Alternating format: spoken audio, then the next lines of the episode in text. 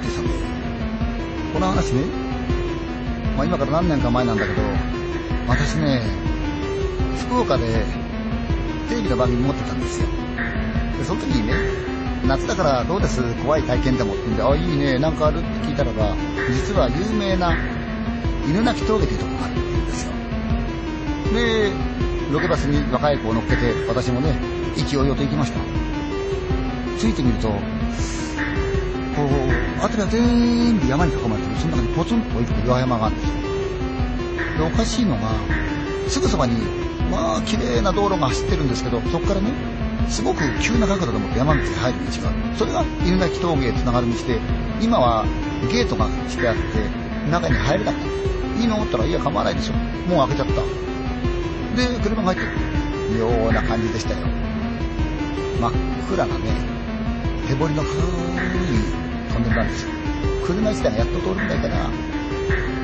で、私入ってった。一緒に番組やってる若い子たちがついてきた。女の子たちやっぱり怖いですからね。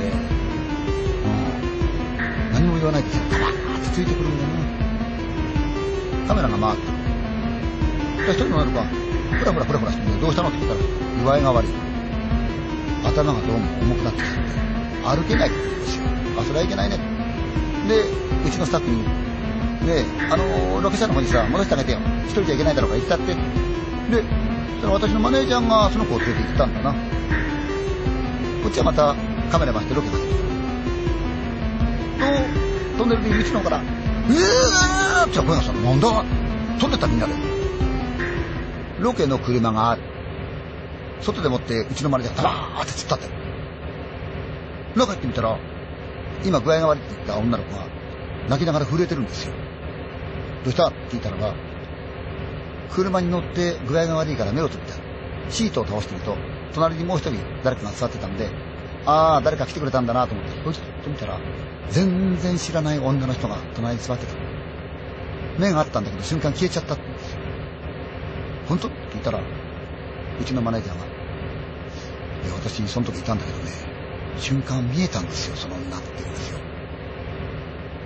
いかんいかんいかんって言いながら、まあ簡単にロケ終わらせて帰っちゃった。ところが次の週になったら、先週の続きでどうですかねまた行ってみませんかなんか出るかもしれないけど。さすがにみんな嫌がって。でもどっかでもって行ってみたいって気持ちはあるんだな。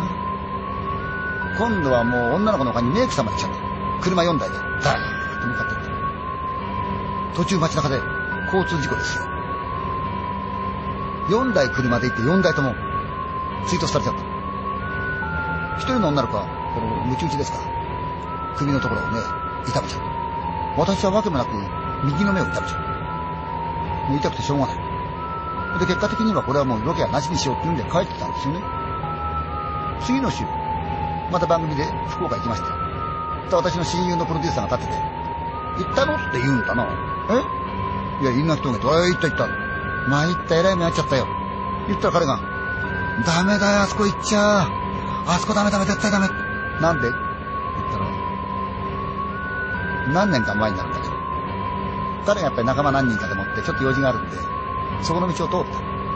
彼らはっていうと、その太くて綺麗な道をさーッと走っていくわけだ。と、3台先に行って、4台目の友人がちょっと用事があって遅れるから、俺は近道するよと。その旧道へ入るから。その旧道というのは、犬鳴峠のトンネルを突っ切る道なんですよ。今は使われてない道。そうすると早く着くから。おー、気をつけろよ。って言うんで、3台は先行って待ってる。ちょっと遅れりゃ来るだと思ったらいくら待っても来ない。おかしいな、おい。あの一本道。まだ来ないよ。気になったもんだから、その私の友人ともう一人が車で迎えに来てみた。細い山道ガーもうやがて、犬鳴峠のあのトンネルですよ。ったら、へっと前の車止まった。で、彼もふっと車止めた。と、前の車乗った人間がタッタッタッと走ってきて少し経ったら戻った。おい、どうしたおい、なんか変だわ。来てくんねえか。何があれちょっとおかしいと思われた。先行く車はトンネルの方にライトをつけて二人が近づいていくと、トンネルの中にシルエットがある。変なシルエット。なんだいこれ。言ってびっくりした。それ、車が逆さになってる。タイヤが上向いて。おい、なんだこれ。見りゃそれ友人の車。おい、大変じゃねえか。どうしたんだよおい友人の名前呼んだ返事がないどうしたんだおいこんなとこでもって転がるわけねえじゃないか言ったらもう一人のその友人が「えー!」って「おいおい!」言ってたなんとその友人の足元に暗闇で見えなかったけれども友達がその後から追いつき寄った友達が手を伸ばして伝えから倒れてペタッえーって抱き起こそうと思って気がついたなんとその友達どうから上しかなかった。え？どうからした？車の中だったそうです。警察が来た。わからない。どうしてこのトンネルの中でもって車が一回転するんですわからない。なんでこの人ずってこれたんだ？上半身だけで。わからない。自殺。殺？事故。わからない。一応事故ということだそうですが友達はあそこ行っちゃダメだよ。あそこにはね悪魔が住んでるよ。言ってましたよね。犬鳴峠。